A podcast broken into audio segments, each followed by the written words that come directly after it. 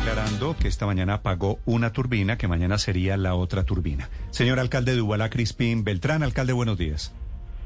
Muy buenos días para los oyentes de Blue Radio. Ya van tres turbinas, entonces dos la semana pasada, una de esta mañana y mañana miércoles sería la cuarta turbina. ¿Qué información tiene usted, señor alcalde, de lo que está pasando en el Guavio? Bueno, según comunicado de esta mañana de, en el Colombia, es lo que informan. Es lamentable la situación. Nosotros como autoridades estamos realmente preocupados, pero también colocando todo nuestro trabajo para que esto se solucione. En este momento estoy por acá ya llegando al Ministerio del Interior. Tenemos una reunión con el señor gobernador de Boyacá, señor gobernador de Cundinamarca, alcaldes de la región, las empresas que trabajan en el territorio, para, para o sea, el interés, dar solución a esta problemática, Néstor. Sí. ¿Y usted qué salida le ve, alcalde, usted que es el pueblo más cercano allí, al Guavio, qué salida ven posible en este momento, alcalde? Al bloqueo, que es lo que origina el cierre, el apagón de las turbinas. O sea, lo preocupante es que nosotros como autoridades nos hemos acercado a los a los líderes de las marchas, eh, al, ya hemos hecho una mesa de concertación. Eh, estamos haciendo todo el proceso en el interés de que estas problemáticas se solucionen. ¿Qué dicen las comunidades? Ellos quieren una solución de fondo. Y la solución de fondo que piden es la pavimentación de las vías por el estado en que se encuentran, de más de 40 años de abandono, donde estas empresas como en el Colombia eh, se enriquece de nuestros recursos y no le aporta al territorio, son los que utilizan la vía con su parque automotor entre ellas y otras empresas, claro está, pero no quieren aportar a, a la solución de la problemática. Ellos han hecho uno sobre la mesa de concertación que tuvimos el pasado jueves en Mambita. Hicieron un ofrecimiento sobre la mesa, pero las comunidades dicen no, no es suficiente estos recursos para la solución de fondo que requerimos acá.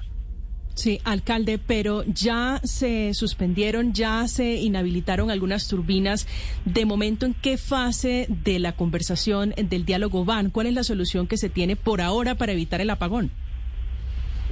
Yo estoy haciendo, tomando unas iniciativas muy importantes, viendo que no se ha podido en la, mesa de concertación. Tuvimos una reunión el pasado 29 de agosto en la gobernación con el gobernador, las empresas, no se pudo llegar a ningún acuerdo. Luego invité al territorio, a que fueran también las, dos gobernaciones, líderes, comunidad, las empresas, y tampoco se llegó a un acuerdo. Pues la gobernación de Cundinamarca sí mostró un gran interés en la solución de la problemática, aportando recursos y aportando maquinaria.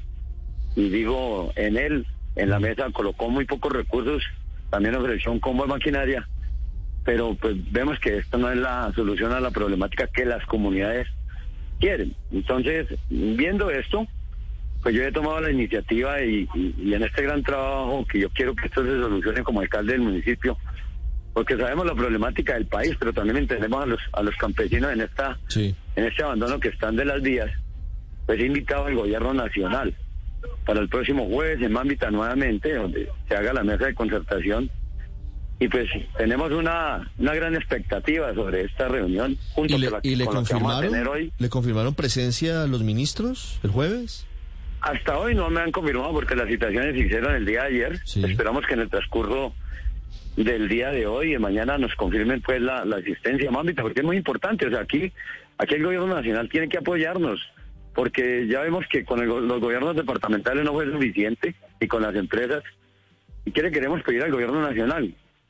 Que coloque en su plan de desarrollo estas vías, nacionalice estas vías donde les puedan invertir recursos todos los actores de las dos gobernaciones. Alcalde, ¿usted está con los usted está con los bloqueos, me da la impresión?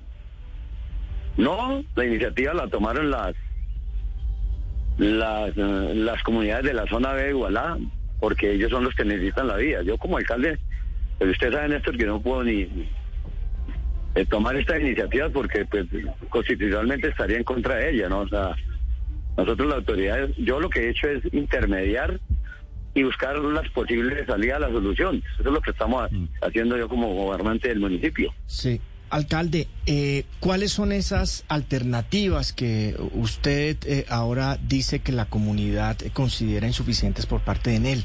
Enel de alguna manera, pues, eh, y usted lo debe saber, ha apoyado a la comunidad, ha donado predios, un predio de casi dos mil millones de pesos, tiene una fundación. Cuando usted ve esas transferencias que ha hecho, digamos, la compañía a, a, en el año 2021 fueron de casi tres mil millones eh, de pesos. ¿Qué es lo que, lo que consideran ustedes como insuficiente? En este momento las comunidades, yo creo que Enel ha, ha participado y ha contribuido, pero no es suficiente. Y hoy en día las comunidades se han dado cuenta que el principal actor del territorio no aporta la solución. Entonces fue cuando tomaron estas iniciativas. Ahí también tenemos a Ecopetrol, tenemos a EPM, al Grupo Energía Bogotá, a ISA. Son bastantes las empresas que trabajan en el territorio. ¿Qué dicen las comunidades? Hombre, pues si el gobierno departamental no aporta todos los recursos para eso, pues que las empresas también nos aporten. Y que se haga una solución, pero que se haga una disposición de ellas para poder solucionar la problemática. Sí, alcalde, pero, pero, pero, pero nuevamente le, pregunto todo esto y, y pareciera que es el problema porque usted se refiere en otra entrevista a pavimentar la vía. ¿Verdad? Esa pavimentación de la vía eh, eh, acabaría, digamos, con esta manifestación o con esta eh, paro que se ha hecho ahí, que de alguna manera pues va a acabar afectando a, buena parte del país por el apago, por el, por el apagón de esas turbinas. Eh, claro, a mí me preocupa también que ya se han sumado todas las, casi todos los municipios del Bajo Guavio a esta manifestación. Ahí, ahí ya tenemos un paro también en, en, en el ramal de Junín, donde se une Gachetá, Gama, donde se une Huasca, Guatavita muy posiblemente, Gachetá, todos. O sea, esta situación si no se soluciona, pues no sé de dónde irá, dónde irá a parar y Ah, es pero, preocupante. pero, pero alcalde, ¿Sí? si esto ya llega a Guatavita, eso ya se creció mucho, ¿no? Claro, porque es que la, es como una ola, como una ola de, nieve que se va creciendo.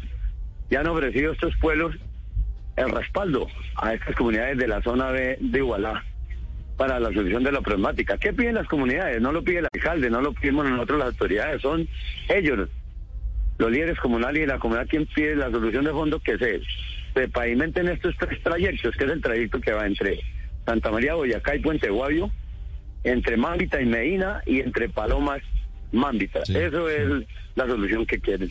Es el por los medios, por los medios de, que, que nos visitaron, eh, el, el estado de las vías pues sí es realmente que están destrozadas todas estas vías y los campesinos ponen el grito, ponen el clamor. Nosotros como autoridad, ¿qué hacemos? Inter- intermediar como lo he hecho yo como alcalde del municipio, con el gobierno nacional, con el gobierno departamental.